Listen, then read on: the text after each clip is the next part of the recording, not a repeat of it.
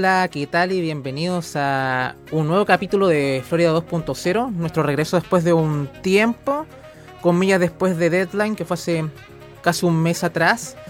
Em, y tal vez si ustedes están viendo esto cuando se publique dirán, ah, bueno, me imagino que esto será New York Civil, pero no lo es, aunque se emitió el día de ayer. Teníamos algo pendiente hace un par de meses que era hacer una retrospectiva de, de NXT 2.0 del primer capítulo que sí lo habíamos reseñado con Alessandro cuando se emitió, pero tenía ganas de comentarlo acá en el contexto del programa de Florida 2.0. Y bueno, y con quién, qué mejor aliada que Paulina Cárcamo para estos menesteres. Así que, Paulina, ¿qué tal? Hola, eh, espero que estén bien. Espero que disfruten esta retrospectiva de NXT como yo la disfruté. La vi ayer y sabes que había muchas cosas que no me acordaba de NXT. Ayer te decía en interno que eh, yo conecté inmediatamente con NXT 2.0. Eh, porque llegó en un momento muy preciso del, del, producto. Eh, a mí me odiaba mucho el tema de que estuviera tan oscuro, de ver a pequeñines. Eh, entonces llegó Vince McMahon hizo un cambio de vuelta totalmente, le metió colores hasta decir basta. Es más, mi carcasa es un pequeño homenaje, creo, a NXT 2.0. Eh, entonces, me veía mucho ayer y sentía como lo mismo que sentía hace, ya van a ser, bueno, dos años, dos años y tantos meses de eh, ese NXT 2.0 que vino a cambiar mucho de la dinámica eh, de lo que era NXT hasta ese momento que era el Black and Gold en ese tiempo hay que rememorar que eso todavía seguía siendo de Triple H, ¿cierto? Todavía estábamos viendo a Triple H en, NXT, todavía no veíamos nada de Shawn Michaels como el General Manager o como el, el Booker, eh, el Head Booker. Entonces, claro, hay destellos, eh, pero no es lo mismo, obviamente, lo que estamos viendo ahora actualmente en NXT, que tanto amamos y adoramos. Pero de verdad que ayer lo pasé increíble viendo el primer capítulo de NXT. Hasta como que me dio ganas de ver el siguiente que venía después, que era 14 al 21 de, de septiembre, de octubre. ¿De octubre? ¿Septiembre? Eh, de septiembre. Eh, del 2021. Así que, pero no, de verdad que yo por lo menos no tengo nada que decir, fue bastante bueno. Y qué bueno que Vince McMahon tomó la decisión de, de hacer cambios ahí en esa marca, porque uff, estaba soportable en ese tiempo. Así que nada, eh, vamos a hacer ahora la revisión y creo que van a haber varios puntos en los cuales vamos a estar ahí como, wow, eh, pasaron cosas en ese tiempo. sí, y bueno, antes de empezar con, con, la revisión del primer capítulo, creo que es bueno dar contexto de la situación que se encontraba NXT en ese entonces, ¿no? O sea, como les había dicho un poco eh, en la introducción con Alessandro habíamos reseñado este primer episodio. Voy a tratar de poner la descripción a través del link de Patreon para la gente que esté en Patreon pueda tal vez revivir esa, ese análisis en, en, crudo, ¿no? Que, que, si que quieren revisitar eso. De hecho, yo no he querido revisitar ese capítulo, particularmente porque no quiero que mi opinión se contamine por mi, por mi yo del 2021. Entonces, hubo cosas de ese capítulo que dejaron impresiones fuertes en mí, las recuerdo. Eh, y capaz que haga referencia a alguna opinión de ese capítulo porque me acuerdo mucho lo que me, eh, me generó en ese, en, ese, en ese momento. Pero eran cosas que cambiaron con respecto a esas impresiones fuertes. Así que es, es divertido, eh, puede ser divertido comentarlo. Pero bueno, yendo al contexto, ustedes saben que NXT se enfrentó a una guerra, comillas, ¿no? A All Elite Wrestling que los miércoles por la noche, que afortunadamente ganó nuestro querido hombre nevado. Eh, porque lo necesitábamos que lo ganase. y eh, claro, con el tiempo eh, se cambió a NXT los días martes, ¿no? Vimos que no, tampoco eso aumentó demasiado los ratings ni nada, a pesar de que ya no tenía oposición eh, de All Elite Wrestling. Así que bueno, dado que los números no mienten, como diría un gran matemático, hubo una reestructuración de todo lo que es el concepto de NXT y también con el paso del tiempo Triple H empezó a perder poder, ¿no? Mucha de la gente que lo acompañó en Black and Gold fue despedida. Algunos de estos volvieron ahora que Triple H volvió a retomar eh, poder, pero realmente estaba eh, Triple H en una posición muy disminuida con su visión de lo que iba a ser era el wrestling, comillas, eh, totalmente minada y viendo que el público que él apelaba se fue a All Elite Wrestling, ¿no? Así que, bien, eh, ¿cuál fue el enfoque de este NXT? Gente nueva, casi en su totalidad. Fue un, un, refresh, comillas, un, un refresco total con un enfoque más en las personalidades que en el wrestling. Eh, y eso va a que, como podríamos explicar, eh, todos estos chicos que eran muy buenos en el ring empezaron a perder protagonistas, ¿no? A pesar de que algunos se mantenieron en este roster y ya iremos hablando. Así que bueno, ya sabemos que eso provocó, mucho rechazo y todo, ¿no? Pero para entrar más en detalle, ahora que estamos eh, con NXT 2.0, entremos en materia con el primer episodio eh, de NXT 2.0. Y claro, ya eh, entrando en un contexto más de lo que pasó en el show, eh, Cross perdió su campeonato de NXT ante Samoa Joe, nuestro flamante campeón mundial de IW actualmente. Eh, ¿Qué fue lo que pasó? Que el pobre de Joe se lesionó, así que este, eh, este ser llamado a tener la batuta, el, liderazgo de esta nueva era de NXT, no, pudo, no pudo ser. Así que se eligieron a cuatro personas, ¿no? Previamente para eh, disputar ese campeonato vacante. Y esas cuatro personas eran LA Knight, Pete Dunne, Kyle O'Reilly y también eh, Tommaso Champa. Entonces, este programa empieza con unas pequeñas promos de estos cuatro participantes. No me voy a recrear en las promos de estos cuatro, pero me voy a recrear en el último, que fue LA Knight. LA Knight hace su promo y antes de irse es enfrentado con un, un joven muy entusiasta, ¿no? Con un singlet bastante colorido. Y Knight eh, nota el entusiasmo de este joven y le pregunta en qué puede ayudarle. Así que el luchador se presenta y dice, Señor, mi nombre es Bron Breaker y esta noche es NXT 2.0 y quiero la oportunidad de probarme a mí mismo. Knight dice que esto es NXT 2.0 y también el show de LA Knight, porque esta noche me convertiré en campeón de NXT pero primero, en dos minutos, cuando estés ahí caminando hacia el ring y estés jugando a estar muy entusiasmado, voy a destrozarte. Yeah. Y Knight se, eh, se va y vemos a Bron Breaker que está muy entusiasta por esta oportunidad, ¿no? Más o menos así inicia, comillas, NXT 2.0. ¿Quieres agregar algo, Paulina? Sí, yo me quería recrear en la primera promo que fue la de Tomaso Champa, que era como encontré que era muy control de daños como, ya, ok, hay una reestructuración de NXT, pero el corazón y todo lo que hay, que eso conlleva, eh, estoy yo para todavía tenerlo. Entonces, a pesar de que hubiera un cambio de imagen, que ahora veíamos en este nuevo NXT 2.0, como que él quería dejar en claro que la esencia no se iba a perder. Entonces, como que ahora viendo la retrospectiva, fue como, wow, a, él está haciendo un poquito de control de daño y, ponerlo a él en primer lugar, encontré que, claro, era como a lo que apelaba. No querían perder a su público hardcore, pero eh, tampoco, em, pero también era como preparándolo a que no iba a ser como lo mismo a, la vista. Entonces, sí, a mí me, chocó un poco eso. Y también Pete Dunne fue raro escucharle la voz. Siento que hace mucho tiempo no escuchaba la voz de Pete Dunne. En ese tiempo Pete Dunne, ahora Butch. Y eh, Kyle O'Reilly también en ese tiempo estaba como en un rol bastante preponderante, estaba muy importante en ese tiempo, me acuerdo, que incluso como que era un, serio eh, participante para ganar este el campeonato de NXT, entonces como que todos quedamos un poco así como, ya, ok, pero eso me pasó un poco, como que yo quedé con, con Tomás así como, ya, ok, está bien, se cambia la imagen y todo, pero no olviden que este es el verdadero NXT del Black and Gold, es como, me, me, pasó eso, al menos con la promo de Sí, hubo gente del NXT Black and Gold de los eh, más icónicos que se quedaron, ¿no? Como Johnny Gargano por un momento, también Champa. De hecho, hubo en War Games, que fue el primer, eh, comillas, pay-per-view especial de la marca multicolor, fue un Team Black and Gold contra un Team NXT 2.0, que esa reseña está acá en Arras de Lona, ¿no? Fue el último pay-per-view que reseñamos de NXT hasta que nosotros tomamos eh, de nuevo a, la marca de desarrollo, ¿no? Que de hecho fue un show bastante interesante. Algún día me gustaría volver a verlo, ¿no? Porque eh, el Team NXT 2.0 em, era Carmelo, Bron Breaker, Grayson Waller y Tony D'Angelo contra Pete Dunne, Johnny Gargano, eh, Tommaso Champa y LA Knight. LA Knight lo más black and gold que había, ¿no? Que tampoco lleva mucho tiempo la marca, pero bueno, metámoslo ahí. Así que bueno, más allá de eso, eh, continuemos entonces con lo que sigue. Que ya les había dicho que la Fatal Four Way era, eh, uno de los integrantes era LA Knight, así que les parecía que tuviese mucho sentido que luchara en el opener, la verdad, en absoluto.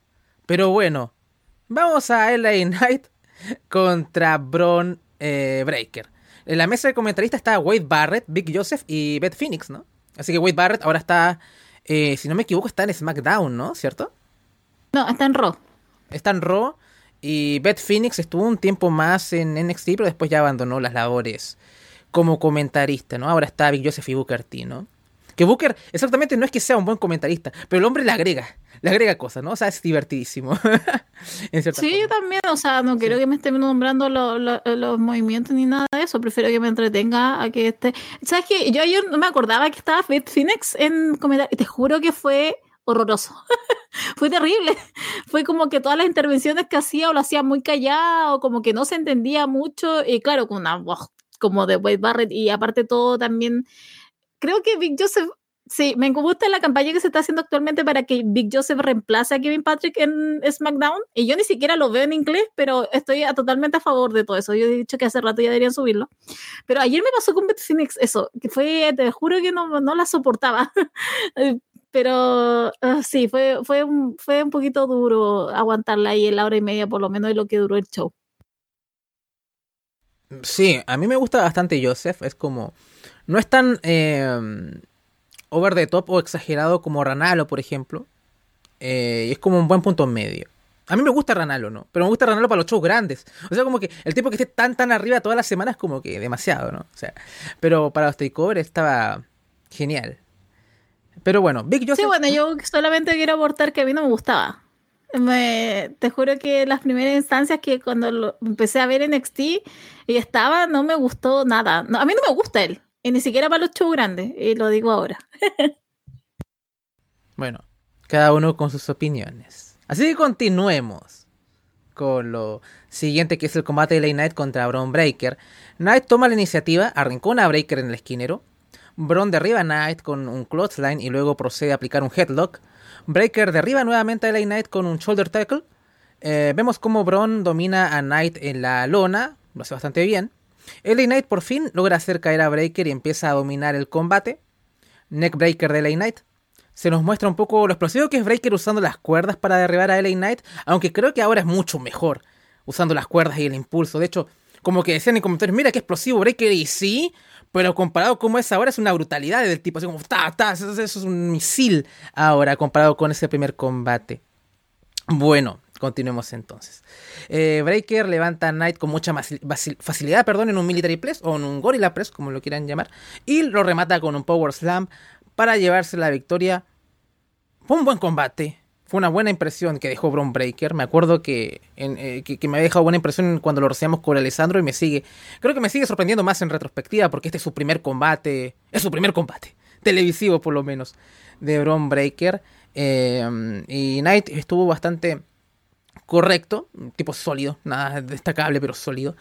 Y Breaker, como que aprovechó el momento y mostró sus virtudes. ¿Qué te pareció, Paulina?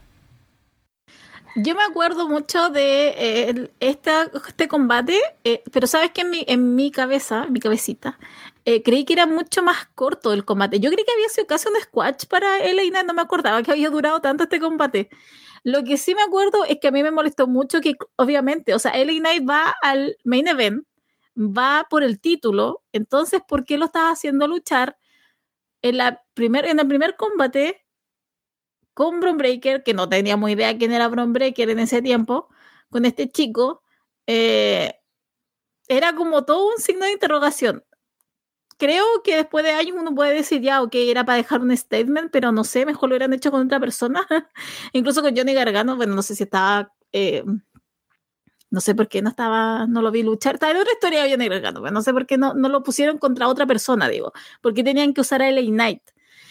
Eh, viendo después el trato que tuvo y a lo mejor a Vince no le gustaba y esta era su manera de ya simplemente como ya, que haga algo y que aporten algo. Aquí la estrella era Bron Breaker y claramente, así como yo digo que Shawn, Michaels es, eh, Breaker el favorito de Shawn Michaels, creo que Vince McMahon igual era muy fanático de Bron Breaker. Por algo lo puso ahí, por eso fue el primero que sacó hay que recordar que en ese tiempo, cuando antes de toda esta estructuración de que hubo de NXT, Vince McMahon porque se fue a dar una vuelta al Performance Center y dijo que habían chicos que no se estaban utilizando, entre ellos estaba Bron Breaker, Von Wagner, Grayson Waller, y por eso fue que llegaron ahora a lo que fue NXT 2.0 y empezaron a tener un mayor notoriedad. Entonces, creo que había una fijación y creo que sigue habiendo una fijación con Bron Breaker, por eso igual se ha cuidado bastante a él. Eh, y creo que también quedé bastante sorprendida, porque no me acordaba que había sido tan largo el combate, no me acordaba que Bron Breaker realmente se había lucido, por lo menos para ser la primera vez, y demostrar cómo ahora se utiliza mucho el tiempo de bestia que es, pero es una bestialidad el hombre, entonces creo que fue la primera instancia que teníamos y aparte venía con el, venía con el venía presentado de colores, eh, venía con esta actitud, con esta nueva actitud que después a medida que van pasando los NXT nos vamos dando cuenta que, bueno, pero hombre, que eres como la cara de, este de esta nueva era. Entonces, a mí me, me pareció que el, el, momento estuvo correcto de Bron Breaker, pero no me gustó que haya sido frente a LA Knight, porque insisto, es, es uno de los participantes para el título mundial y lo presentáis ahora y me encima creo que, claro, lo dejaba un poco, poco mal parado a LA Knight, pero me pasó eso. Creo que fue la primera instancia de ver a Bron Breaker y creo que no deja de ser, wow, hay potencial y hay, hay maneras de trabajarlo. Y de ahí obviamente desencadenan un montón de cosas de lo que ya hemos hablado bastante de Bron Breaker, pero en la primera instancia fue como, sí, estaba bien este chico, ahí por lo menos, pero en las circunstancias en que se dio pudieron haber sido mejores.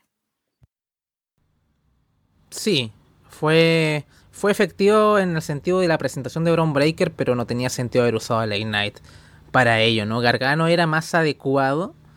Em, también lo pensé, de hecho. Me imagino que no quisieron usarlo porque Gargano estaba todo metido. Estaba metido lo de la boda de Indy Hardware con Dexter Loomis, que ya iremos hablando de eso. Así que bien. Así que fue un buen combate, o al menos fue un buen debut para Breaker. Y bueno, ya dos años después está toda una bestia el tipo. Así que está muy le falta poco para subir ya, así que bueno, veremos cómo le va eh, a él. Porque este 2024 promete mucho para él. Así que estoy, estoy entusiasmado con Breaker este 2024, así que esperemos que el hombre no decepcione. Bien, continuemos entonces con lo siguiente, que es... Em, es curioso porque se nos muestra a, a la a vuelta de comerciales cómo gente está felicitando a Bron Breaker. Y vemos a Latch Legend, vemos a a George Briggs y a, Bruce Jensen también y a Malik Blade. Así que bueno. Pero, pero el último, el más legendario que lo va a saludar es, Zion Queen, el factor X, ¿no? Eh, eso eran momentos peak de Florida 2.0, ¿no? O sea, yo, lo he dicho antes, yo extrañaba cuando este programa, o sea, me refiero cuando NXT era mucho peor que ahora, ¿no? O sea, como que a veces eh, era muy divertido, ¿no? De lo malo que era, a veces. Eh, y Zion Queen era un grande, así que qué bueno haberlo visto acá de nuevo. Eh, Paulina, ¿qué te pasó al volver a ver a un grande como Zion Queen? me acordé que existe todavía Zion Queen, ¿sabes que no me acordaba? No me acordaba de él. Eh, está, él sigue bajo un contrato en W, es un agente libre. Eh, se podría usar en SmackDown y en Raw, ni siquiera en NXT está. Eh, no sé qué será de él. Eh, hubo un tiempo que le había como pegado un poco en NXT, me acuerdo, eh, de su faceta más de comedia, comediante, pero te juro que no sé cuál es el estado de él. Pero fue lindo volver a verlo fue como, ah, ya, fue. No sé qué es lo que tampoco pretendía porque como que los juntaron y era como, wow, es como, mira tu próximo rival o se viene la gran rivalidad, pero no pasó nada entre ellos dos después. pero sí, Zion Quinn fue lo recordamos con cariño. O sea, el estado de Zion Quinn es que está despedido. O sea, ya lo echaron hace rato ya, por si acaso. Eh, ¿Lo echaron? Sí. Sí. ¿En serio? Yo juraba que estaba de agente libre. No, el que está de agente libre es Odyssey Jones y no lo han usado y no lo han despedido. Pero el que ya Zion Quinn está echadísimo. oh, yo te juro. Yo juraba que estaba bajo contrato todo Zion Quinn. Juraba que estaba. Porque si no, yo me hubiera espantado. pero yo juraba que seguía contratado por la W. A buscar, pero estoy seguro que, lo, de, lo, despidieron, ¿no? O sea, como que... Eh, a ver... Estoy seguro... ¿Está todavía? El, o sea, el hombre, el hombre todavía está... Eh, ¿No lo han despedido? Yo juraba que lo habían despedido. Parece que el hombre todavía está en esa... Oh, no lo han despedido. Oh, ya, perdona, Zion. No. juraba, no. Por eso es tan como por eso es como tan icónico su caso, porque sigue, eh, eh, sigue contratado, pero no pasa SmackDown, no pasa Raw, sigue en NXT y no se presenta en NXT. Entonces, no, pero no lo han despedido, Sion Queen. Pues, Andrés, si algo estoy atenta, es de los despidos. Y el nombre Sion Queen había presentado, entonces me pareció un poco extraño. Está, aún está en contrato, pero bien. Y era gente libre. Eh, bueno. bien. Qué horror. Pero ahí está recibiendo dinero gratuitamente, ¿no? Así que qué bien por Zion Queen. Ojalá eh, estuviésemos igual. Lamentablemente no es así. Bien, Imperium, eh, que está Marcel Bartel y Fabian Agner, que ahora son eh, Giovanni Vinci, perdón, este Ludwig Kaiser y Giovanni Vinci contra George Briggs y Brooke Jensen, que es su debut como tag team y vemos también que, que no están con la misma estética de rancheros que tienen ahora, ¿no? Pero bueno, Jensen y Agner abren los fuegos. Eh, Agner domina a, a, Jensen. Jensen logra conectar un Power Slam. Tag con Briggs. Ambos se unen para derribar a Agner. Bartel es el legal. El legal, perdón. Briggs se lanza en Splash contra Bartel. Bartel y Eichner se combinan para golpear violentamente a Briggs. Eichner es legal ahora. Briggs hace el tag a Jensen. Jensen aplica un body slam a Eichner. Se nos dice que Jensen solamente tiene 20 años en ese momento. Eh, ahora debe tener como unos 22 o 23. Después conecta otro body slam. Jensen va por el roll-up, cuenta en dos. Vemos que momentos antes Bartel empuja a Briggs contra los escalones metálicos, dejándolo fuera de combate. Jensen sube a la tercera cuerda y vemos como Kaiser intenta intervenir, pero el referee intenta detenerlo y al ver que no es legal, ¿no? o sea, cuando ve que Kaiser no es legal, el, el referee interviene. Entonces Eisner aprovecha esa distracción del referee para subir a la tercera cuerda y aplicar un double underhook suplex y cubre Agner y se lleva la victoria. El combate estuvo bien dentro de todo, eh, pero bueno, ¿qué te pareció, Paulina? Sí, me pareció eso, bien. Creo que fue una buena presentación. Si es que de Jensen y es que, es que sabes que Kaiser y Vinci estaban como años luz acá. Entonces era muy difícil eh, medirlos con la misma vara. Creo que supieron, creo que Vinci y Kaiser bajaron. Y Jensen en ese estilo dieron como, pero yo lo veo ahora en la instancia en que estamos con Briggs, está diferente, obviamente, con todo ese gimmick de vaquero, de campesino. Eh, entonces, con todo eso, creo que dio bien, pero eh, queda ahí. No fue una, oh, sí, miren este tag team, que después pasaría con, que después viene otro tag, eh, el debut también, o por lo menos la, la presentación un poco más grande. Eh, pero eh, me quedé con eso. Fue como ya bien, pero creo que fue más mérito de Kaiser y Hinchi que más del, de Jensen y Briggs. Sí, me, sorprendió ver a Jensen haciendo más spots de fuerza que los que hace actualmente, ¿no? O sea, como que, como estaba tan verde, bueno, hagamos lo que el hombre donde brilla más, entonces hacía muchos, muchos spots de fuerza y slams y movimientos grandes y me, me sorprendió un poco. No recordaba que era tanto así. Eh, bueno, Briggs y Jensen han tenido un recorrido por NXT bastante curioso. Han mejorado bastante ambos, digo yo. O sea, eh, Briggs, eh, en especial el que, le veo con un poquito más de, futuro, por un asunto de como. de presencia. Que Jensen creo que le falta un poquito ahí. Pero han mejorado bastante. Eh, parece que este 2024 van a apostar bastante por Briggs individual y tal vez también Jensen. Creo que tal vez ambos. Veamos que es lo que termina pasando. Y Fallon Henley también ha tenido un poco más de reflectores, no, no hemos hablado de ella aún porque no. Eh, no hubo tanto reflector para la división femenina en este, en este capítulo. Pero es impresionante New York Civil, que ya iremos hablando. O sea, tres combates femeninos y otro segmento femenino y otro segmento femenino. Es más, diría que estuvo más mujeres que hombres en el show de ayer. Fue hasta para los estándares de Shawn Michaels me sorprendió. Ya iremos hablando cuando toque esa reseña durante esta semana. Pero eh, la verdad, este, creo que ha sido muy positiva su evolución en estos últimos dos años. Llegaron a ser campeones de NXT UK, un momento en parejas muy extraño decirlo fuera de contexto acá, pero lo, lo llegaron a hacer y después, bueno, hubo esta unificación en Worlds Collide de 2022 y todo eso. Pero bueno, eh, estuvo bien y poco más. Solamente tengo que decir que apruebo el cambio de nombres que tuvieron Imperium. O sea, como que ya vieron que hasta me cuesta decir Fabian Eichner. ¿no? O sea, como que prefiero decir Giovanni Vinci, ¿no? Benny, Vidi, Vinci, mucho mejor. Así que entre más estereotípico fue el nombre, mejor para nosotros para que lo recordemos. Así que... ¿Mm? Paremos, o sea, porque no fueron lo mejor, o sea, mira, Giovanni Vinci, el otro ni se puede ni pronunciar. Kaiser, lo mismo, o sea, quien haya estado detrás de esos cambios, aplausos. ¿Verdad que sí? Y te extrañamos, Giovanni, que casi lo pasaste muy mal recientemente, así que espero que todo haya ido bien. Y te queremos acá. Porque han hecho muchos teasers de que. Como que Gunter no le agrada mucho a Giovanni, tampoco como que también lo tratan medio mal allá. Entonces, como que cuándo se van a separar ahí. Y que, y que venga para acá, de nuevo, con ese gimmick tan maravilloso. Eh, bueno, buenos tiempos. Continuemos entonces con lo siguiente. Eh, y es un segmento de Hit Row en su estudio de grabación, ¿no? Que es la formación original con, con Swerve.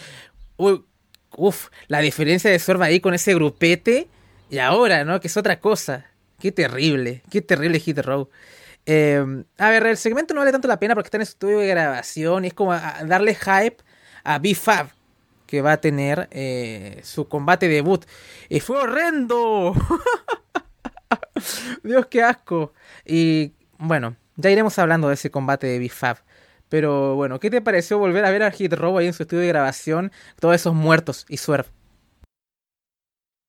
¿Sabes lo que me pasó? Bueno, extraño decir como Hydro. Ese era lo, mejor de toda esa presentación. Pero te juro que sentí asco. Cuando los vi así como, ah, ¿por qué estar en mi pantalla así? Ah. ¿Y sabes lo que me pasó? Y me voy a adelantar un poco a lo de Swerve. Pero me parece increíble que en su propio grupo él haya estado tan atrás. O él también sentía mucha vergüenza de estar con todo esto o realmente eh, era como su posición en el grupo. Ya ni me acuerdo, ni me acordaba de eso en esto. Eh, pero estaba muy atrás y después cuando ingresan nuevamente para el combate de, de eh, él también estaba muy atrás de todos. Entonces quedé como con eso, pero sí, me parece, sí, tuve como eso, así como, oh Dios, había olvidado totalmente a Heathrow. Había olvidado todo lo que conlleva es, es algo que me pasa con el acto de Heathrow, es que se presentan de una manera tan como si fueran genios o buenos y no les da. Entonces, eso es como que me, me produce un malestar.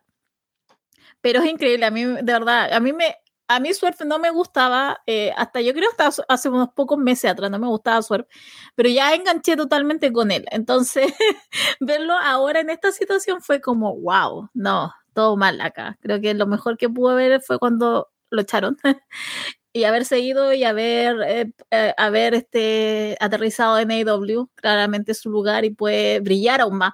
Pero mm, te juro que siendo el campeón en ese tiempo, que era el campeón norteamericano, ni brillaba en su propio grupo, porque insisto, lo tenían atrás. Entonces, pero bueno, eh, perturbador todo esto de Hit Bueno, y hablando de cosas perturbadoras, B-Fab contra Katrina Cortés. Y es momento de, hablar también de la pobre de Katrina, que es eh, mi país, mi pasillo, ¿no? Porque Katrina es chilena y fue despedida por WWE y ahora está bajo el nombre de la Catalina en el Consejo Mundial de Lucha Libre y es eh, campeona universal de las Amazonas, así que qué bien por ti, eh, Catalina. Y he escuchado que lo está haciendo muy bien a ella, así que bien. Lamentablemente, más allá de lo horrible de BFAF, tampoco es que Katrina ayudó mucho aquí en este combate. Es más, ni siquiera tengo ganas de, describir esto porque duró un minuto y medio. Y, todo, lo que hicieron, y todo lo que hicieron estuvo horrendo. Todo lo que hicieron fue. Vámonos, vámonos a lo que pasa al final. Cuando ya termina el combate, porque ahí, sí se viene encuentro de leyendas. Ahí ya se viene la mejor el combate. Eh, está anticiando el mejor combate que va a venir para BIFAP. Sí, yo todavía me acuerdo de ese combate que cuando, cuando pienso en algo malo me acuerdo de ese combate de, de Bifab en el futuro. Pero vamos a hablar con quién tiene ese combate. Bueno, claro, eh, Bifab toma el micrófono y dice que pensaban que porque no había estado en un ring ella no podía hacer esto. Y bueno, justo iba a dirigirse Bifab hacia el legado del fantasma porque estaban teniendo un feudo con el legado del fantasma. Así que justo suena el tema del de, legado. Quien entra al completo, no Santos Escobar, Joaquín Wild, Cruz del Toro, que por ese entonces era Raúl Mendoza, si es que no me equivoco, y Electra López. Y Electra, Electra le dice que se calle, ¿no? En español. Electra dice que no aprendió la lección la primera vez, muchachita, pero podemos hacerlo de nuevo. Esta vez no necesitaré un tubo para callar tu boca. Bifab dice que le encantaría hacer eso de nuevo, para ver cómo te manejas sin herramientas. Así que ambas facciones se provocan sin hacer mucho más y así termina el segmento. ¿Sabes qué? Bifab lo hizo en el micrófono bastante bien. Lástima que es lo único bueno que podemos decir de la pobre Bifab, pero qué lástima, porque si tal vez eh, le interesara luchar, eh, hubiéramos tenido un elemento bastante interesante, ¿no? Pero bueno, la mujer no se le daba simplemente el ring. Eh, como manager creo que hubiera estado bien, sin más. ¿Qué te pareció el segmento?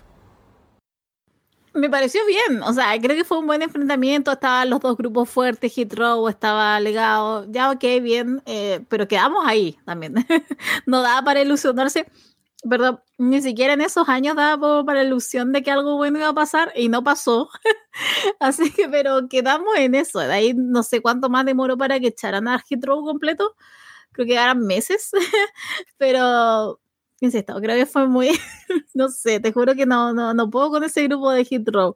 Y BFAB sigue contratada con el otro chico, menos Top Dollar y obviamente Suar, pero eh, perturbador todavía. Pensaba que habían echado BFAB también. O sea, todavía está, está con contrato. Ah, mira tú. Eh, bueno, veremos qué hacen con BFAB porque no he mostrado nada bueno. Eh, y claro, recuerda ese combate con Electra López y fue una así que bueno.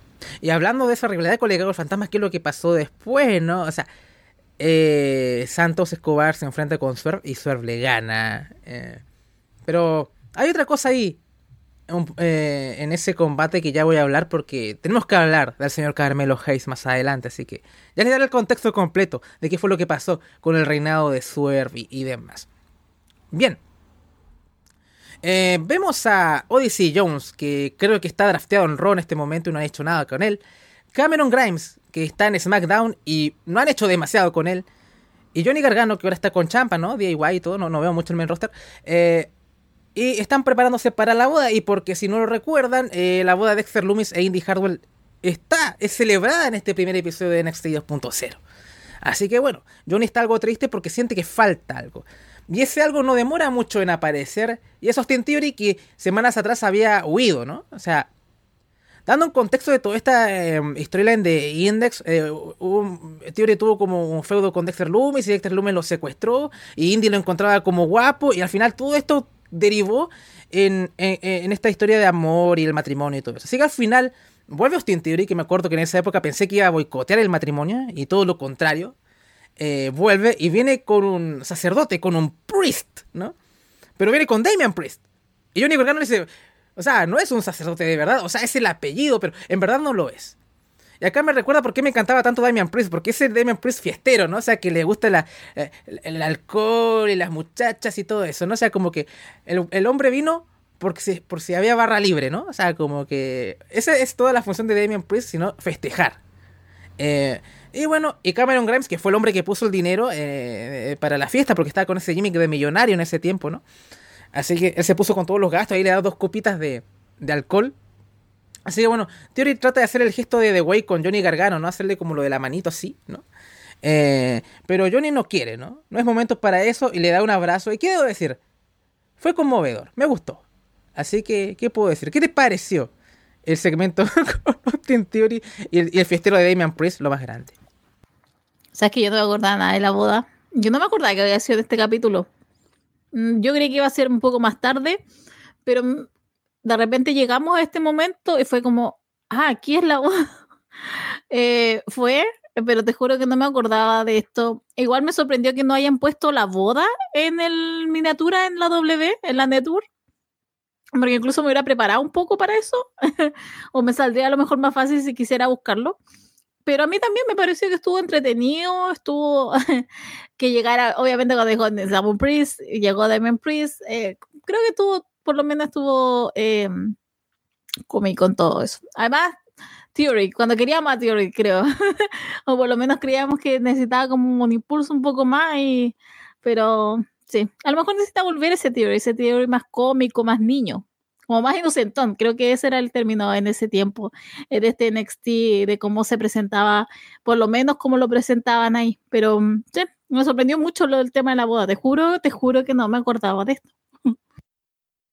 No, Theory in the Way, en The Way era Pick Theory, ¿no? Era muy gracioso. Em, bueno, no sé cómo le está yendo con Waller y cómo se están eh, entendiendo. Creo que deberían deberían estar funcionando bien, imagino. No sé, no, no, no veo el main roster, ¿qué puedo decir? Eh, pero parece una buena idea. Mm. Funciona, pero el que gana es Waller. Porque Theory, Waller se come a Theory un poco. Y ya que viene mal Austin, entonces ha sido como. Creo que ayuda, sí, como para mantenerlo en pantalla, pero claramente aquel que se nutre mucho más es Grayson Waller.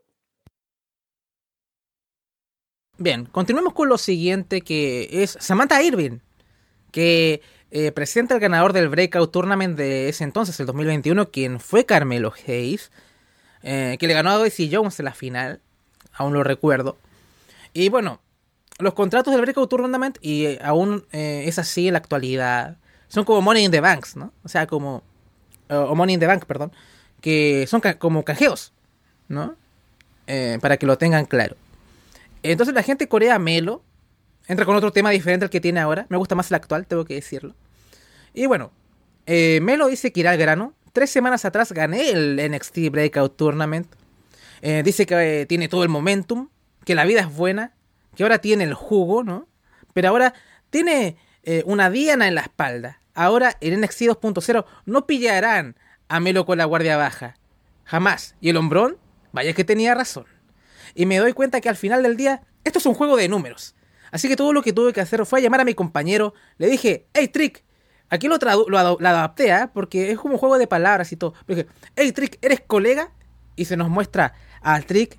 Y él dice que sí. En verdad lo que dice es otra cosa, pero estoy tratando de adaptarlo, porque hay varios juegos de palabras y demás. Bien. Entonces Carmelo dice que desde ahora, mientras tenga este contrato, señalando al, al, al contrato de haber ganado el Breakout Tournament, donde quiera que yo vaya, Trick estará. Donde sea que yo coma, Trick come, ¿no? Trick Williams dice, Sam, yo estoy aquí por dos razones. Eh, dice que nació con el don de hablar, la expresión es como gift of the gab, ¿no? Y con el don de golpear, que la expresión sería gift of the jab, ¿no? O sea, por eso es como una rima. Trick dice que está orgulloso de Melo. Él es verdaderamente el niño de oro eh, de NXT, el chico de oro. Pero Trick tiene un pero con respecto a Carmelo, ¿no? Trick dice que Melo nunca, perdón, que Melo siempre ha sido conocido por su confianza. Que cuando Melo lanza, Melo no falla. Y ahora, ¿de dónde salió este Melo que es tan humilde? no Melo nunca ha sido humilde. Y, le pregunta a Samantha, dice, Sam, mostrando como su camisa, su pectoral ahí desnudo, Sam, ¿alguna vez hemos sido humildes? Y como que muestra su pecho, exacto, ¿no? O sea, como... y bien, Melo dice que Trick tiene razón, ya no nos contendremos más. Y Melo dice, es muy difícil ser así de bueno y además hacer así de humilde, ¿no? Y ahora que tengo esta oportunidad, esto es un campeonato garantizado en mi cintura.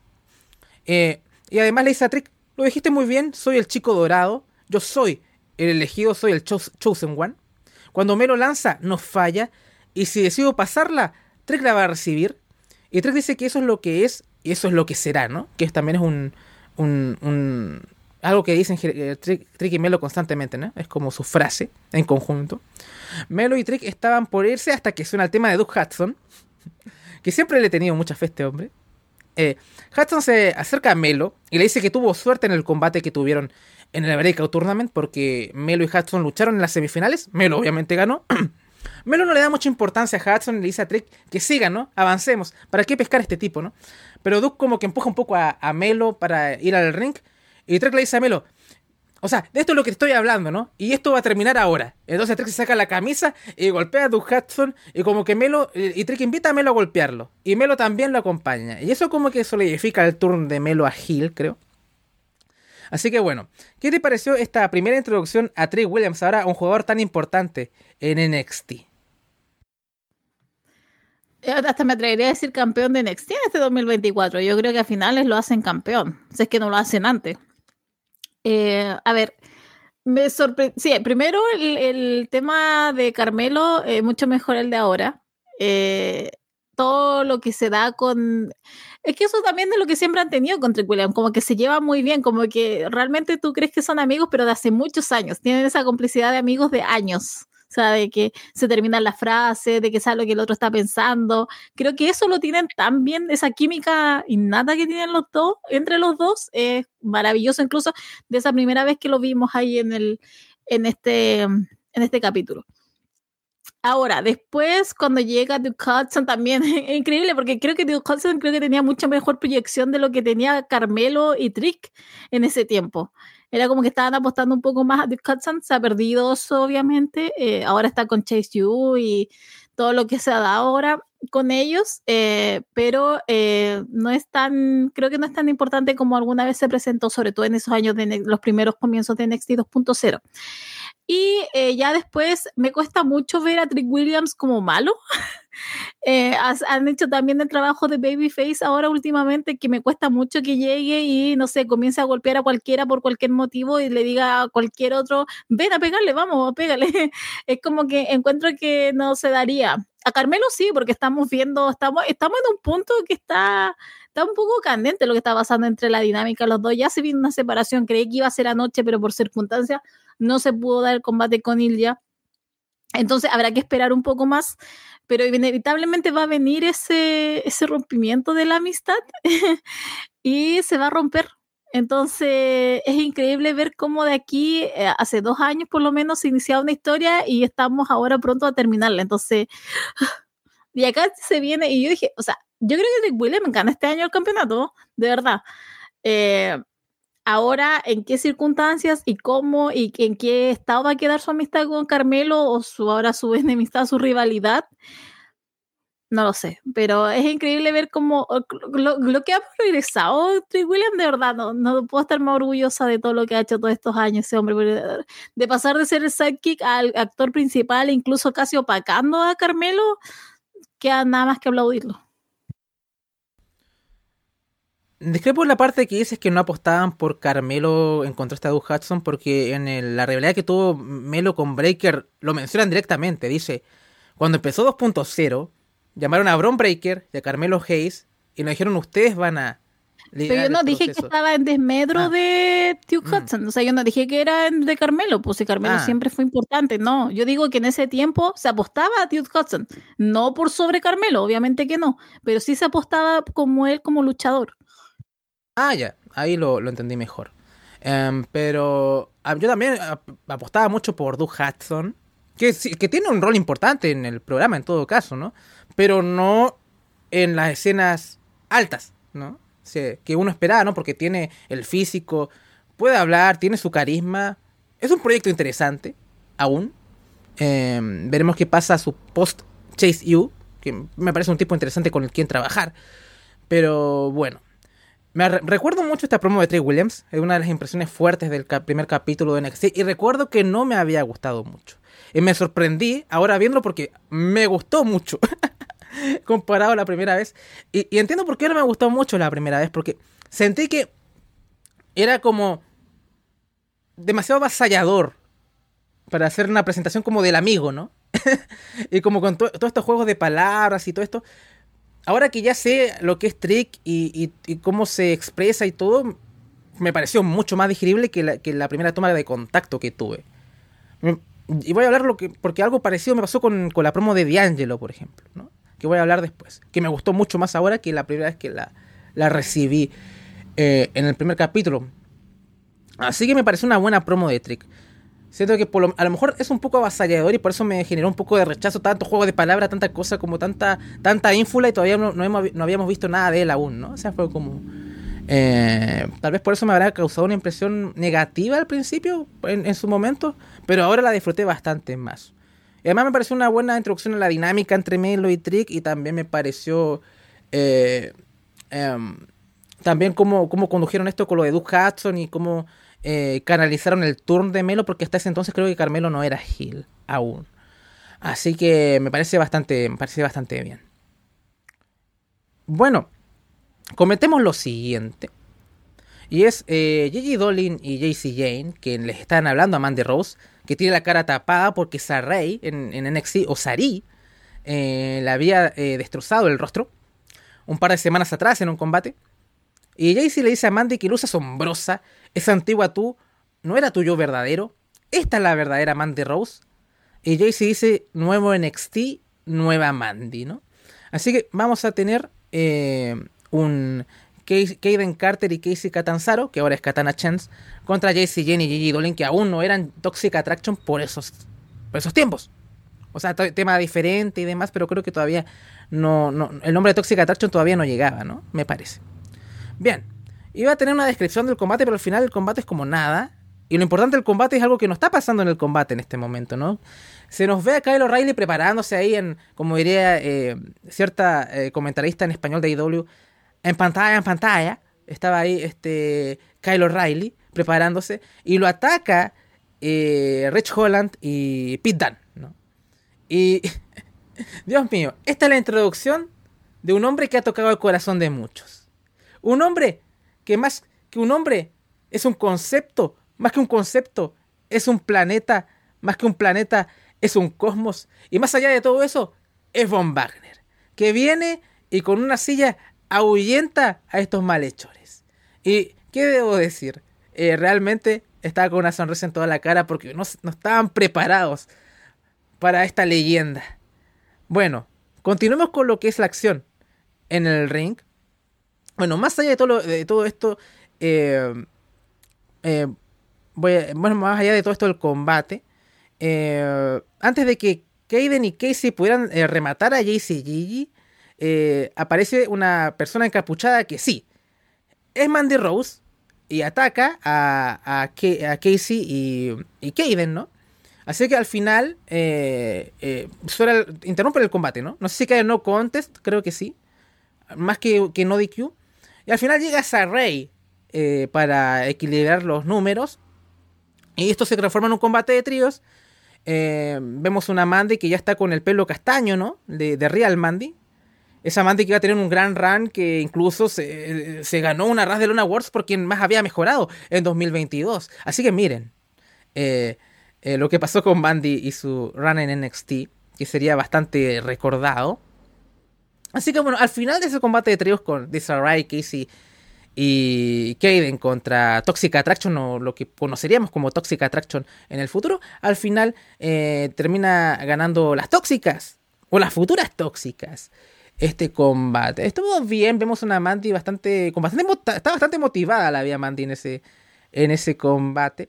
Pero, pero poco más. Básicamente como que sería lo, lo que conoceríamos en el futuro como Toxic Attraction. No sé si, quieres hacer un comentario de este combate de tríos, pero tampoco es algo tan, tan reseñable más allá de, la presentación de esta nueva Mandy, ¿no? En este nuevo NXT. Tiempos simples, simple times, estos eran, eh, en donde toda la, la división antes que la tomara Shawn Michaels, perdón, de que la tomara Shawn Michaels, giraba en torno a Mandy Rose. O sea, era el punto central, siempre estaba al frente de todas las carteleras, se vendía su imagen porque era una de las que más llevaba gente a lo mejor en ese tiempo, pero era su imagen era potente en ese tiempo, en ese primer inicio de NXT 2.0. Único combate femenino, ¿cierto? No me quiero adelantar mucho, pero este fue el único, ¿cierto? Eh, no, este es el segundo. ¿No? Ah, el segundo. sí, no, hablamos de BFAF contra Katrina que no fue nada, pero fue un combate. Eh, ya. Entonces, como era el único combate de la noche, eh, creo que se, se usaba mucha, eh, se usó muchas mujeres acá, por lo menos habían seis en el ring. Le quedaba muy bien el pelo castaño a, a Mandy Rose. Eh, pero sí, eran tiempos más simples, o sea, tiempos en donde Mandy Rose era, era la reina, estaba Gigi, estaba Jaycee, ver cómo están ahora tan perdidas, no sé cómo, cómo perdieron tanto el, hilo ahí eh, con Gigi con Jaycee. Eh, Jaycee está con Chase Yu, ya ok, eh, Gigi está un poco más tirada, está como haciendo cosas ahora con Cora Jade, pero me sorprende lo mucho que ahí como que simplemente ya, no está Mandy Rose, entonces como para qué vamos a poner un poco más de luces sobre ella. Eh, no digo que sean las mejores, eh, pero definitivamente Jaycee te puede mover algo con el micrófono y G puede, por lo menos lo último que mostró, puede hacer también algo en el ring. Entonces, sí, como que más que ver esto como, ah, sí, a ver, voy a disfrutar este combate, fue como, wow, sí, se ha perdido mucho de lo que fue ese NXT y sobre todo ellas dos, ahora que están en NXT, eh, como luchadoras y como una fuerte, como potenciarlas como por lo menos para verse las caras de la marca. Entonces, sí, estaba como con ese sentimiento más que nada. Bueno, continuemos. Vemos a Indy Hardwell preparándose para la boda y junto a ella están Candice LeRae, eh, Cora Jade y Percha Pirota, que ahora actualmente es Steph Delander. eh, Mackenzie Mitchell eh, entrevista a William Regal. Eh, Regal dice que producto del ataque de Pete Dunne y Rich Holland a Kyle O'Reilly, no va a poder participar en la Fatal 4-Way por el campeonato de NXT, pero esto va a seguir siendo una Fatal 4-Way y el hombre que reemplazará a Kyle fue el hombre que lo salvó, Von fucking Wagner. Y Regal le da la bienvenida a Von Wagner NXT y le desea suerte. Esto no tiene ni un puto sentido, ¿no? O sea, entremos, entremos en, en materia con esto, porque primero, ok, si Kyle O'Reilly queda fuera eh, por el ataque, ¿no deberías tal vez castigar a Pete y también quitarlo del combate quizá? Y si no quisiste hacerlo, ¿no debería reemplazarlo quizá a Braun Breaker, el tipo que le acaba de ganar a un tipo que iba a estar en ese combate? Tal vez hubiera tenido más sentido. Simplemente es como, bueno, Von Wagner salvó, salvó a Kelly Riley, que entra al combate para ganar el campeonato de NXT sin haber tenido ningún combate en la marca. No tiene sentido, en absoluto. Más allá de que fue el, es el nacimiento de una leyenda y de un ícono, quizá. Paulina, que no sé si tiene algo que agregar, pero creo que. En un planeta. Planeta, sí. Em, Classic Beans, ¿o no? Entonces fue como, en su cabeza solamente esto hacía sentido. Yo pensaba como William Regal simplemente de estar odiando todo esto. Así como, ah, porque justo tenía que tomarlo este viejo el eh, NXT. Em, que le queda poquito igual a William Regal en ese tiempo de, de contrato. Pero no, no sé, o sea, no tiene sentido, no tenía. Yo también, yo pensaba, ¿por qué no pusieron entonces a Von Wagner contra LA Knight y hubiera mejor, hubiera optado este, este momento, este momentum, eh, Bron Breaker? Em, a lo mejor hubiera destacado menos, pero no sé si hubiera tenido más sentido, no sé. Si hubieran puesto a alguien, yo hubiera apostado más por Bron Breaker que por Von Wagner en ese tiempo. Pero igual te habla un poco de cómo veían a Von Wagner, como para llegar y haber hecho esto y lo poco que le importaba también Kyle O'Reilly en ese tiempo a Vince McMahon se nota inmediatamente porque llegó y lo sacó como si nada y fue. Eh, pero sí, no tiene sentido, no, no se explica y bueno, vamos a ver después lo que pasó en el main event, pero sí, no, no fucking sense aquí. Bien, continuemos también con lo siguiente. Eh, Rich Holland contra Drake Maverick. Y Drake Maverick estaba acompañado por Grayson Waller. ¿Por qué? No me acuerdo.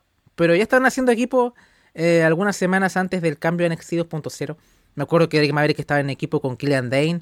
Y tenían algo ahí contra Imperium. Así que algo pudo haber pasado en el camino.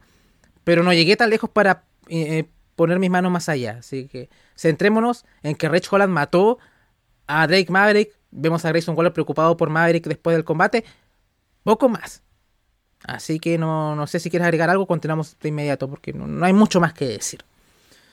Bien. Mackenzie Mitchell entrevista a Tomaso Champa y Mackenzie le habla eh, sobre lo que pasó con Kyle y Von Wagner ocupando su lugar.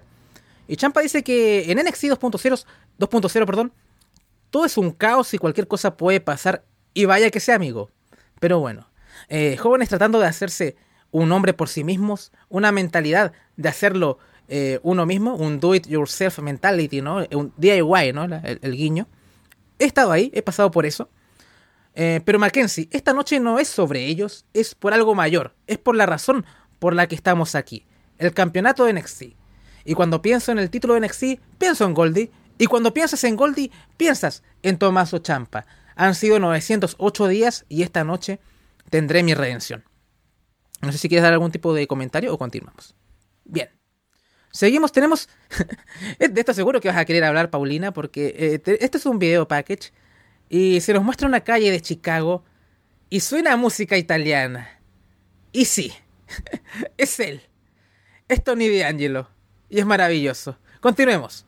Aquí dice, verás, fui nacido y criado en las calles de Chicago. Y vengo de un largo linaje de hombres de negocios. Mi familia tiene interés en el negocio de los desperdicios, en el mercado de los peces y en el, de la, y en el mercado de la carne, el de la carne, perdón. Pero he encontrado mi propio éxito practicando el wrestling amateur en la Universidad de Chicago. Incluso fui nombrado All American en el estilo greco-romano. Pero mi familia hizo que me diera cuenta. Porque admitámoslo, en el wrestling amateur eh, eso no deja dinero. Pero ¿sabes dónde verdaderamente está el dinero? En NXT. Así que bueno, ¿Qué te pareció la promo de Tony? Y lo que sería otro el inicio de otra leyenda de este programa. Ah, qué voy a decir, ¿sabes qué? Ah, ustedes saben que me gustan los sopranos. Entonces, cuando vi esto, fue como, wow, ya, ok. Estoy, estoy a bordo, gente. Vince, maldito viejo cochino, lo lograste. Estoy acá, estoy con todo. Eh, ¿Sabes lo que me gustó? Bueno, en ese, lo que ha mejorado Tony D'Angelo en este tiempo, con todo el acento, con, la, con, los gestos, eh, ha sido bellísimo. Eh, pero, eh, ¿sabes qué me gustó la parte final de la promo? En donde él dice como que él está por el dinero, el dinero que trae NXT. Y yo decía, ¿por qué no han usado ese recurso nuevamente? ¿Por qué no han usado, sobre todo ahora que está el tema de las apuestas con Chase Yu? Como, siento que de repente le falta un poco de justificación al personaje de Tony D'Angelo para que esté en NXT. Pero cuando dio este puntapié, cuando lo vi, yo dije, ¿por qué no vuelven a usar eso mismo? ¿Por qué no vuelven a decir, oye, NXT es un lugar de bastante dinero y acá lo puedo hacer mucho mejor? Más que estar en las calles matando, puedo estar acá haciendo otras cosas. Em, entonces, no sé, me gustaría que retomaran un poco ese, ese discurso. Pero, ¿qué puedo decir? O sea, ¿qué, qué, qué quieren que diga Tony Angelo? Ha mejorado, ha ha sido icónico, no ha dado los mejores momentos, no dio la mejor realidad del 2022 contra eh, Santo. Eh, eh, estaba tan chico, aparte se veía tan, se veía más niño en ese tiempo, más, más joven Tony D'Angelo, ahora está hecho todo un hombre. Entonces, nada, fue emocionante ver este capítulo y verlo a él así como se viene Tony D'Angelo. Entonces, ya venía, se aproximaba y vaya que nos dio buenos momentos el hombre. Y nos sigue dando. Sí, además ahora se unió la prima que se llama Adriana y es, genial, ¿no? Esa chica es muy carismática, así que... Eh, sí, me encanta. Mm, sí, sí, eh, wow, ya, ya hay ganas de volver a, los quehaceres mundanos de este programa y hablar en detalle de esto. Eh, pero a ver, Tony ha progresado bastante, ya habíamos hablado muchas veces antes, más allá de las obvias referencias a los sopranos, se nota que ha estudiado bastante a Gandolfini, o sea, fuera de joda. tú lo escuchas eh, y gesto sí es muy Tony Soprano por, por momentos. Y en el tono. Y, y lo, ha estudiado bastante y lo ha hecho bien. O sea, es, es, sorprendente. Yo recuerdo porque no, ¿Mm? Porque no parece como una mala imitación, una copia. Toma como todo lo de Tony Soprano, pero lo hace él. Entonces tú crees que es Tony de Ángel. O sea, no sé cómo explicarlo. Uno dice, oh, sí, están copiando los sopranos. Está bien, pero Tony D'Angelo está bien, está basado en Tony Soprano, pero no llega a ser como una imitación o una copia barata, sino que toma esas cosas y le hace muy de él y tú te crees que él es el que está liderando ahora la familia actualmente en NXT. Sí. Eh, también sigo pensando que con Santo Escobar dio la mejor rivalidad de esta era de NXT aún. Veremos si Trick y Melo dicen otra cosa, porque mm, tienen un dos años atrás y todo, entonces si lo hacen bien, lo van a poder superar de seguro. Pero de momento es, la realidad más grande en, la era 2.0 de seguro. Quizá una de, NXT en general, pero bueno. Ya tendremos algún debate con eso con algunos, pero eh, lo digo de, corazón. Nunca lo había pasado tan bien eh, viendo, viendo wrestling con eso. Pero bueno, algún día dan ganas de revisitar esa, esa rivalidad. De tanto en tanto a veces pongo clips de eso. Qué buenos, qué buenos tiempos. Eh, bien. Hoy deberíamos hacer eso, Andrés. ¿Por qué no hacemos eso? ¿Por qué no, no, no vemos los capítulos donde como comenzó la historia y nos hacemos un revisionado de esa de, de, la mejor historia que ha tenido últimamente en NXT? Porque realmente yo me acuerdo, pero hay momentos clave en que nos ganó, en que nos hizo dudar, en que nos dejaba como, wow, ¿qué, qué se viene ahora? ¿Qué, ¿Qué es lo que se viene para la próxima semana? Que con eso ha jugado súper bien Shawn Michaels. Yo creo que es lo que mejor tiene. Es como que siempre dejarte enganchado, pero para el próximo capítulo. Y no con, de repente con tonteras, sino con, con cosas que realmente te dicen como cómo va a seguir esta historia. Pero deberíamos hacer eso, Andrés Mamonde. ¿Quién sabe? Además, Santo Escobar apoyó a Tony en un momento fanservice que, Dios, eh, ¿qué puedo decir? Un aplauso al señor Michaels con esto. Me, llenó mi corazón. Bien, más allá de las alegrías que nos han dado el señor D'Angelo, eh, continuemos con lo siguiente. Em, Diamond Mine aparece. Y en este, en este momento la agrupación en esas épocas era Malcolm Vivens, quien es Stockley Hathaway en AEW. Hachiman, quien es Hideki Suzuki, que está actualmente eh, trabajando en Noah. Eh, Roderick Strong, que bueno, ya está en AEW y los miembros actuales ahora que son los Creed Brothers y Ivy Nile. Bueno, en fin, los Creed Brothers destruyen un par de Jovers, poco más que reseñar. Julius Creed está bastante más flaco que ahora. Ahora se ve como un puto main eventer. Eh, pero bueno, vi más protagonismo de Brutus también ahí en el combate. Que lo veía mejor forma que ahora, de hecho. Está un poquito, un poquito más esbelto. Eh, pero una buena actuación de los Creed Brothers, eh, destruyendo, que es lo que mejor se les da. No sé si quieres decir algo sobre los Creed en esa etapa o, algo así. O sea, se ve como que estaban recién llegados. No creo que ni siquiera ellos, entendía, ellos entendían la dimensión que tenía todo esto. Y también me impresionó cómo tenía mucho más protagonismo Brutus. Como que Julius estaba un poco más atrás, trataba de hacer un par de cosas, pero ahí como toda la potencia y la fuerza lo estaban tratando de enfocar más a Brutus. Em, pero creo que anduvieron bien con esos trajecitos negros, simplemente no tenían identidad, eran como niñitos nomás. Entonces también fue como, wow, han crecido bastante, ahora están en Raw actualmente, van como, creo que, no sé si este año ganarán los títulos, creo que es lo más obvio en algún sentido, eh, los títulos en pareja, pero también es como que te da la impresión de que han crecido un montón y nada más que orgullo, pero eh, sí, eh, creo que estaba un poco más enfocado a otro lado, pero... Yo insisto, yo tengo mi agenda personal que es Julius Creed individual y no voy a parar hasta que alguien lo pueda ver y lo pueda hacer realidad.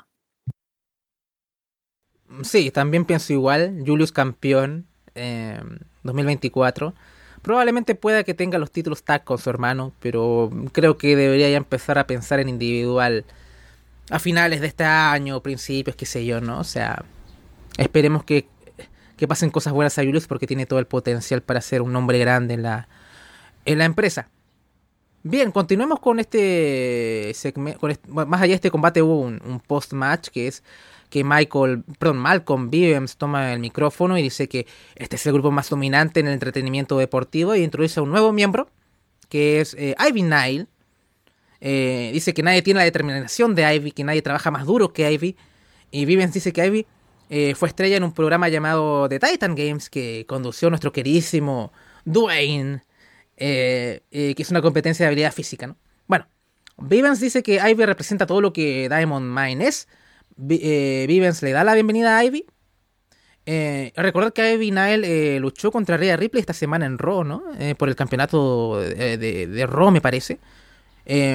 así que, bueno, por lo menos está, le están dando reflectores a Ivy. Espero que aproveche las oportunidades porque tiene bastante potencial. Tiene que, tiene que mejorar todo lo que es más cómo se expresa, ¿no? Siento que suena muy, muy disminuida a veces. Así que espero que vaya mejorando eso. Pero la chica tiene bastante, bastante talento. Bien, en esto suena el tema de Cuchida, quien por entonces era campeón crucero de NXT. Y, dice, you talk, you talk, you talk, talk, talk, talk too much. Bueno, hablan, eh, todos hablan mucho, ¿no? Según, según Cuchida. Y le pregunta a Roderick si está listo. Y Vivens dice que la próxima semana habrá Cuchida contra Roderick Strong por el campeonato crucero de NXT. Big Money Match, ¿no? un combate que va a dejar mucho dinero. Así que bueno, ¿qué te pareció todo esto, Paulina? Yo no voy a hablar de Cuchilla en 2024, así que paso. Bien. Para eh, complementar un poco al final, Cuchilla y Strong se enfrentaron y Roderick Strong fue coronado como campeón crucero de NXT. Y em, ese reinado terminaría em, con la unificación entre ese campeonato y el campeonato norteamericano. Carmelo Hayes se unifica, ¿no? Y hablando eh, de eso, eh, al final eh, lo que pasó en esa rivalidad entre Legado del Fantasma y Hero fue que Swerve le gana a Santos Escobar y me lo cobra su contrato del Breakout Tournament y ahí se corona por primera vez campeón norteamericano de NXT, ¿no? Así que bueno, ahí cerró un poco esa, esa arista. Bien, vemos a Dexter Loomis preparándose para la boda, también vemos a Gargano preparando los últimos preparativos, pero bueno, ¿Qué queda? Campeonato de NXT. Tomaso Champa contra Pete Dan, eh, contra LA Knight, contra Von fucking Wagner. Así que entremos en la descripción. Eh, LA Knight va sobre Wagner, Champa sobre Dan. Knight conecta un DDT sobre Von Wagner. Power Slam sobre Champa. Von Wagner logra derribar a eh, LA Knight. Dan va por los dedos de Von Wagner. Vemos a Pete Dunne y Tomaso Champa solos en el ring y comienzan a intercambiar golpes. Dan va por los dedos de Champa, pero este esquiva el pisotón. Champa golpea violentamente el pecho de Dan. Em, saca a LA Knight del ring también. Dan ve, va, perdón, nuevamente por los dedos de Tomaso Champa, pero Von Wagner interviene.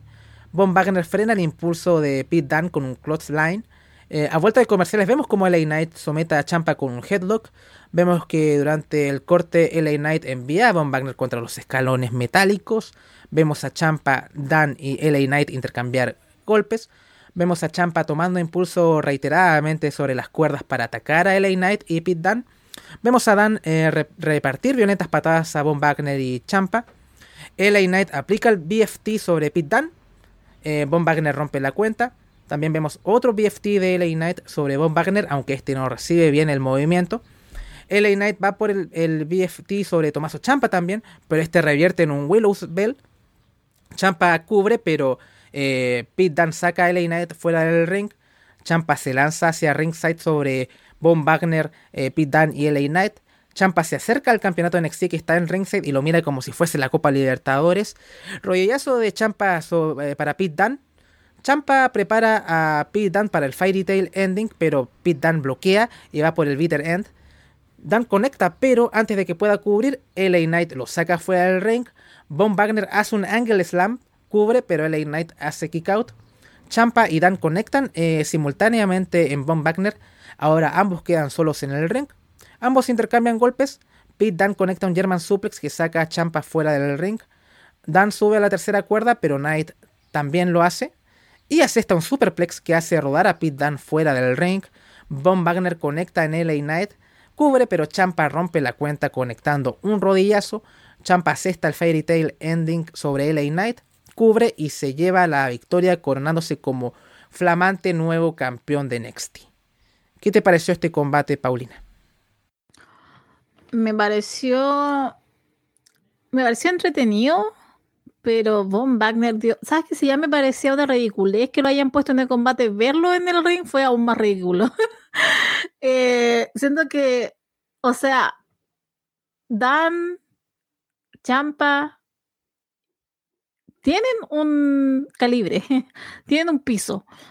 Y creo que Wagner de repente como que tenía miedo de hacer algunas cosas, de repente como que quedaba en el momento en que tenía que tomar a uno de sus contrincantes y como que se quedaba pasmado y como que, como que hacía cortocircuito, como que decía, ya sí, ahora sí lo voy a tomar.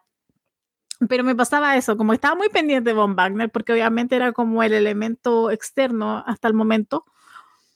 Y de ahí todo lo que se dio fue como ya, ok, eh, igual se le dio bastante tiempo a esto, eh, obviamente ameritaba, era el título de NXT, pero más allá de eso creo que quedó en eso. bien por Tomaso, bien por lo que ahora después ya lo que conoceríamos, esa realidad que tuvo con Bron Breaker y de ahí inicia la, la, era Breaker. Pero creo que también fue una decisión sabia, porque eh, no fue como, no es que lo ganó Von Wagner, no, lo ganó Bron Breaker inmediatamente el título de NXT, entonces se dio el cambio definitivo de esta nueva era. No, lo ganó un antiguo, alguien que estaba bastante conectado a lo que fue el Black and Gold.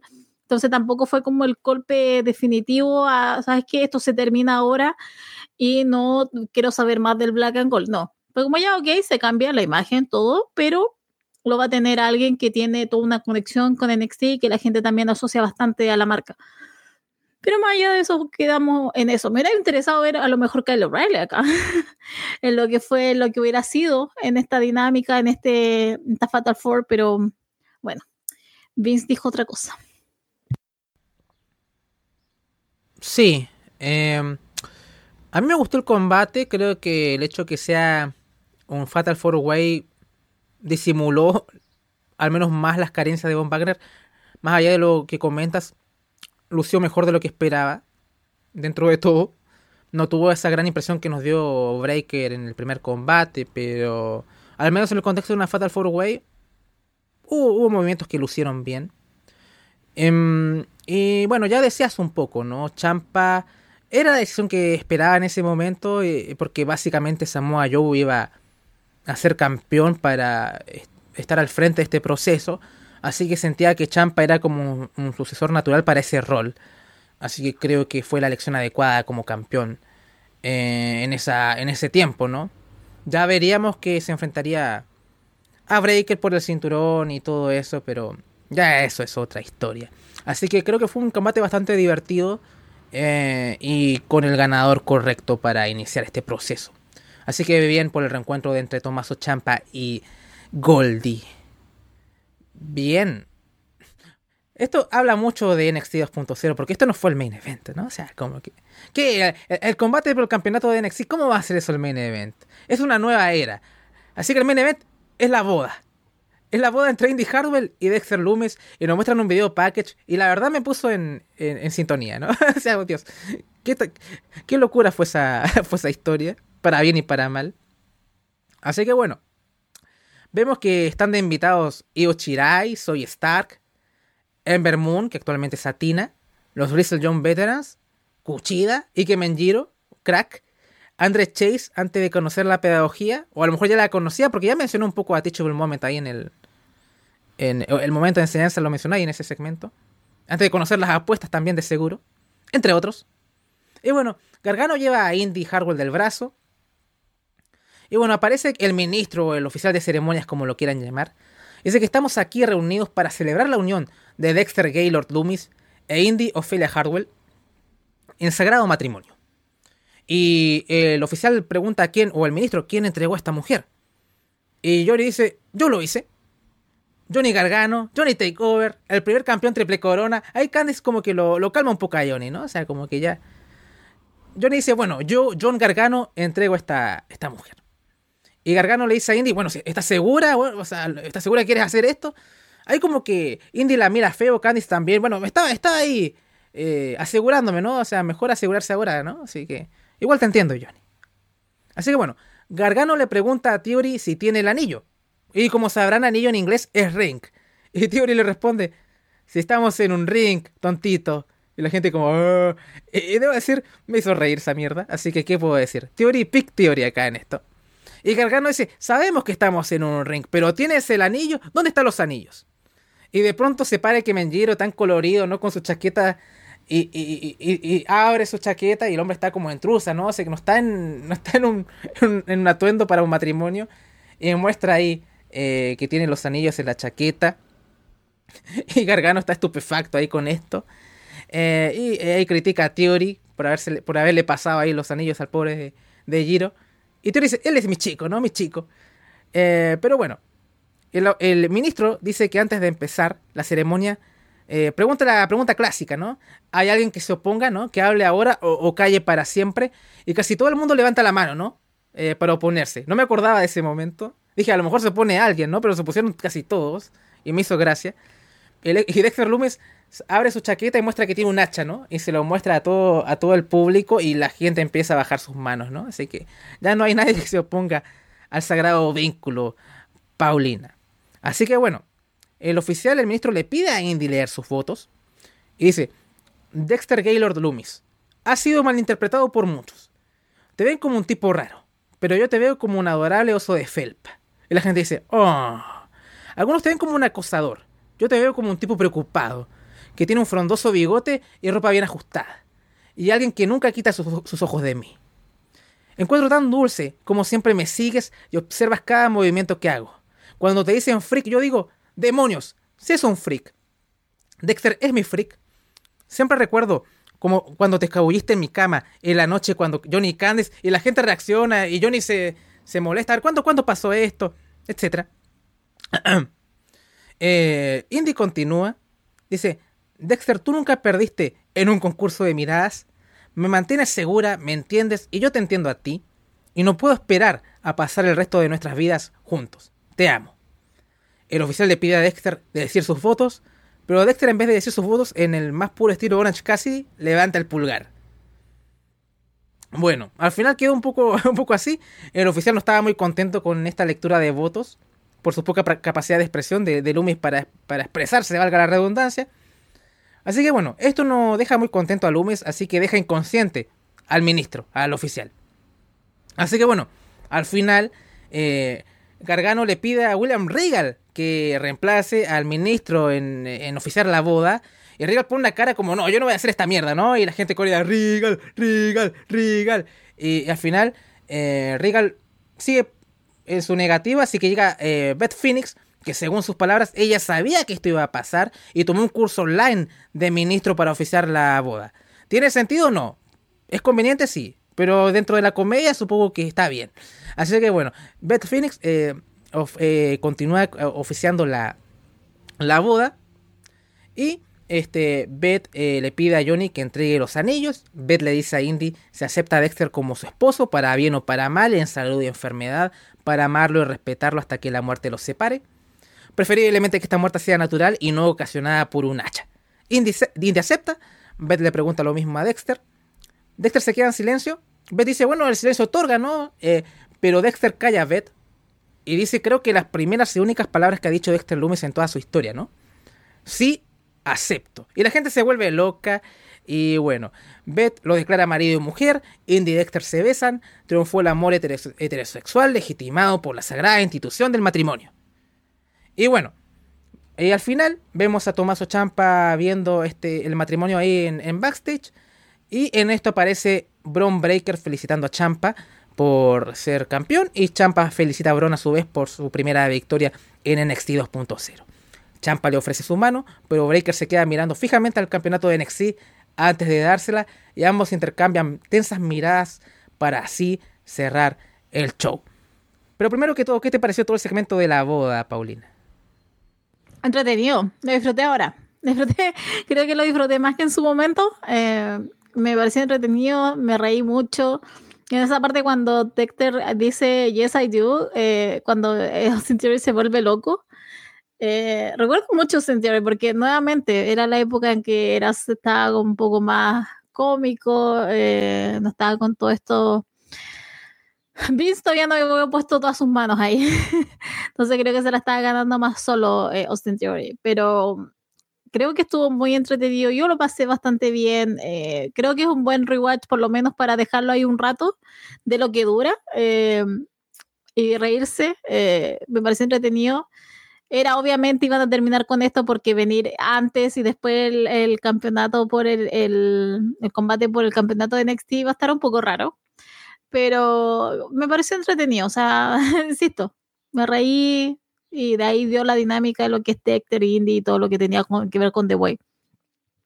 Y ya para el final, con ese con ese, ese face to face de Champa con Breaker, es, fuerte ver cómo, cómo, la visión que tenía en ese tiempo, o por lo menos la visión que tenía cuando estaba comandando un poco más de quién quería que fuera su próximo campeón. Encuentro que no sé cómo decirlo, porque ahora todo lo que está pasando en un poco con el main roster, eh,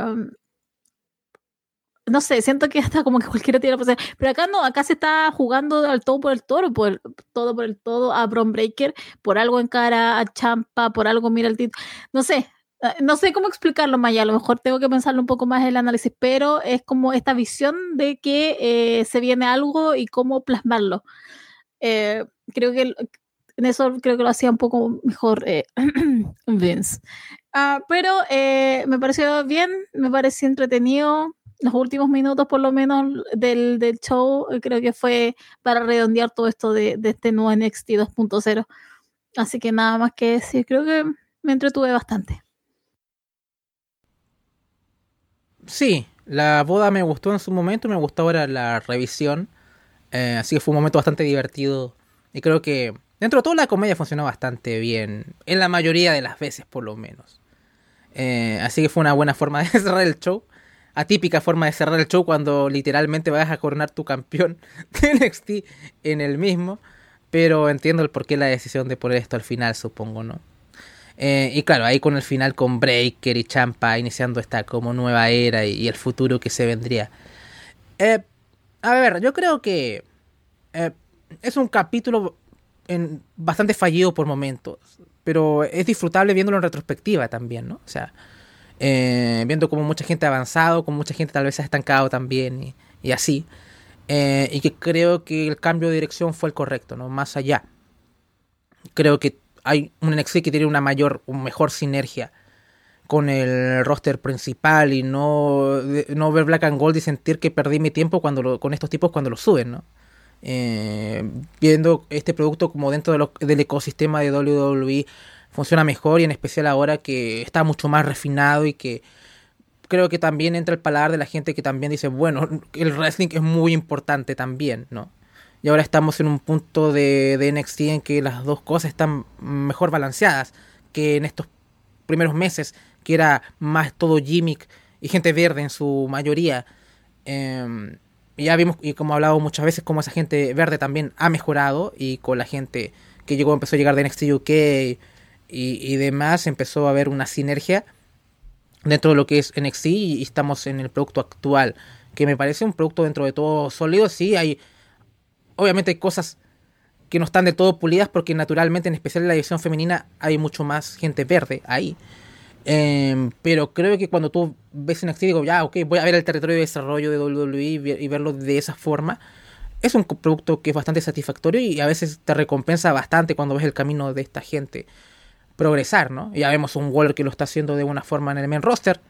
Eh, no voy a hablar de Gunter, aunque sí, técnicamente subió de NXT, pero es un tipo que, que ya está casi armado, ¿no? Simplemente el tipo se puso, puso el trabajo ahí en el gimnasio y se y trató de pulir su cuerpo acorde a un estándar y ese trabajo le ha dado rédito, ¿no? Eh, así que, ¿qué puedo decir? Creo que los ascensos de NXT van a ser cada vez más satisfactorios de ver en la pantalla, sobre todo cuando se potencia mucho lo del gimmick, ¿no? Independiente que a veces el punto de partida puede ser muy ridículo, ¿no? Pues al final la, la, idea es sacarle personalidad a estos tipos de, de, una forma u otra y es nadar o ahogarte, ¿no? Y creo que es el producto idóneo para WWE ahora y no Black and Gold. ¿no? O sea, a eso es lo que voy. Eh, y esto lo hemos dicho muchas veces, ¿no? O sea, éramos en un momento una voz en el desierto y ahora es como una voz que ya cada vez ha sido más acompañada con el pasar del tiempo, así que bueno. Qué bueno decir, se los dijimos, ¿no? Así que, eh, ¿qué quieres decir, eh, Cárcamo, para cerrar todo esto? No, me parece eh, Creo que lo que pasa es que el primer, la primera instancia de lo que fue NXT 2.0 y cuando no lo tomaba Shawn Michaels, porque acá no quiero caer en lo mismo, pero aquí hay que darle muchas gracias a Shawn Michaels, de que ahora el, el, el, el, programa tenga un propósito, que se cuenten historias, que no todo sea eh, como pegar diferentes cosas de ciertas partes, siempre los mismos, porque eso es lo que pasaba en Black and siempre estaba como muy pegado en tres personas, en tres personas. De ahí el resto como lo que viniera y creo que de, eso todavía tuvo NXT 2.0 todo el todo el término del 2021. Y cuando recién eh, creo que lo toma Shawn Michaels donde empieza a causar la historia.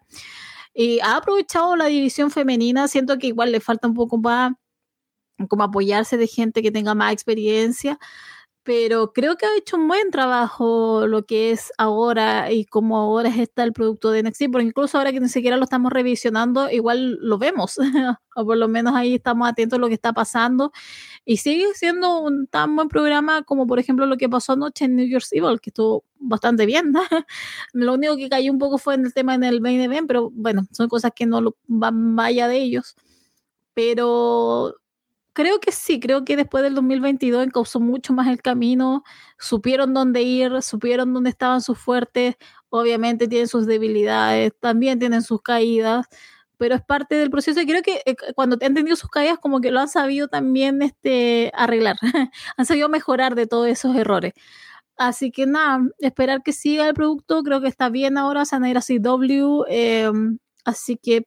Eh, nada, fue entretenido por lo menos hacer esto, de, de, verlo para atrás y ver cómo estaban hace en 2021, eh, casi dos años y medio, eh, cómo va surgiendo, cómo va haciendo las cosas, eh, cómo fue mejorando y cómo algunos nombres que estaban en ese instante, como, wow, primera vez que lo escuchamos, ahora sean como tan recurrentes y como que tengamos toda una proyección de lo que puede ser a futuro en sus carreras. Así que también hay aplausos para los que por lo menos impulsaron a esa gente.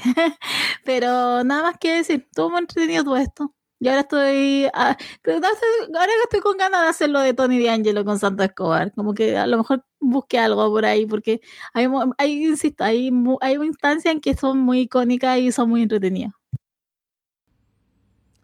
Bien, eh, y es hora de cerrar el programa, fue bastante divertido eh, hacer esto contigo, Paulina. Tenía ganas de hacer esto hace ya un par de meses. Y por cosas de la vida que, no, que nos impidió hacer esta retrospectiva antes. Entonces ahora que ya estamos ambos de vacaciones, por fin podemos hacer esto. Eh, así que bueno, agradecer a la gente que nos está escuchando en abierto. Va a ser una jornada feliz para el fan de Freya 2.0 que solamente escucha esto eh, liberado porque se viene ración doble. Ya la otra semana volvemos a los pastos del Patreon, así que eh, va a ser eh, va a ser bonito volver con la gente adinerada eh, del Patreon y que nos apoya y que mantiene vivo el proyecto. Así que le agradecemos a la gente del Patreon. La próxima semana volvemos con todo. Ah, veremos cuánto dura, pero, pero, pero volvemos. Eh, y también la gente que nos escucha en abierto, tanto en ebooks, en Spotify, en Google Podcast, en Apple Podcast y por supuesto en arrasdelona.com. Paulina, palabras al cierre. Nada, muchas gracias por escucharnos. Ahí nos estaremos, nos creo que estaremos viendo eventualmente para lo de New Year's Evil. Asumo que habrá directo también este domingo, eh, a menos que Alessandro diga otra cosa. Y eh, también la próxima semana yo creo que ya vamos a estar empezando con los NXT semanales, hacerle revisión. Hay cosas que están pasando y se tienen que hablar. Em, hay cosas buenas, cosas malas, eh, hay cosas que ya están dando... A mí lo voy a decir al tiro, pero lo de Lira, Valkyria, de verdad que ya no, no, ya, yo no la aguanto. no la soporto, por favor, quítenle ese título, ya me tiene chata, me tiene aburridísimo.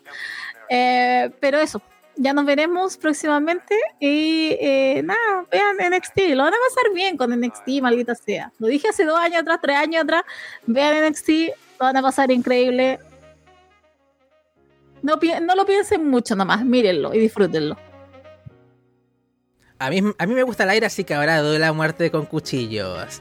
Así que, de parte de Paulina Cárcamo y Andrés Bamonde, nos despedimos y esperamos verlos pronto. Ciao.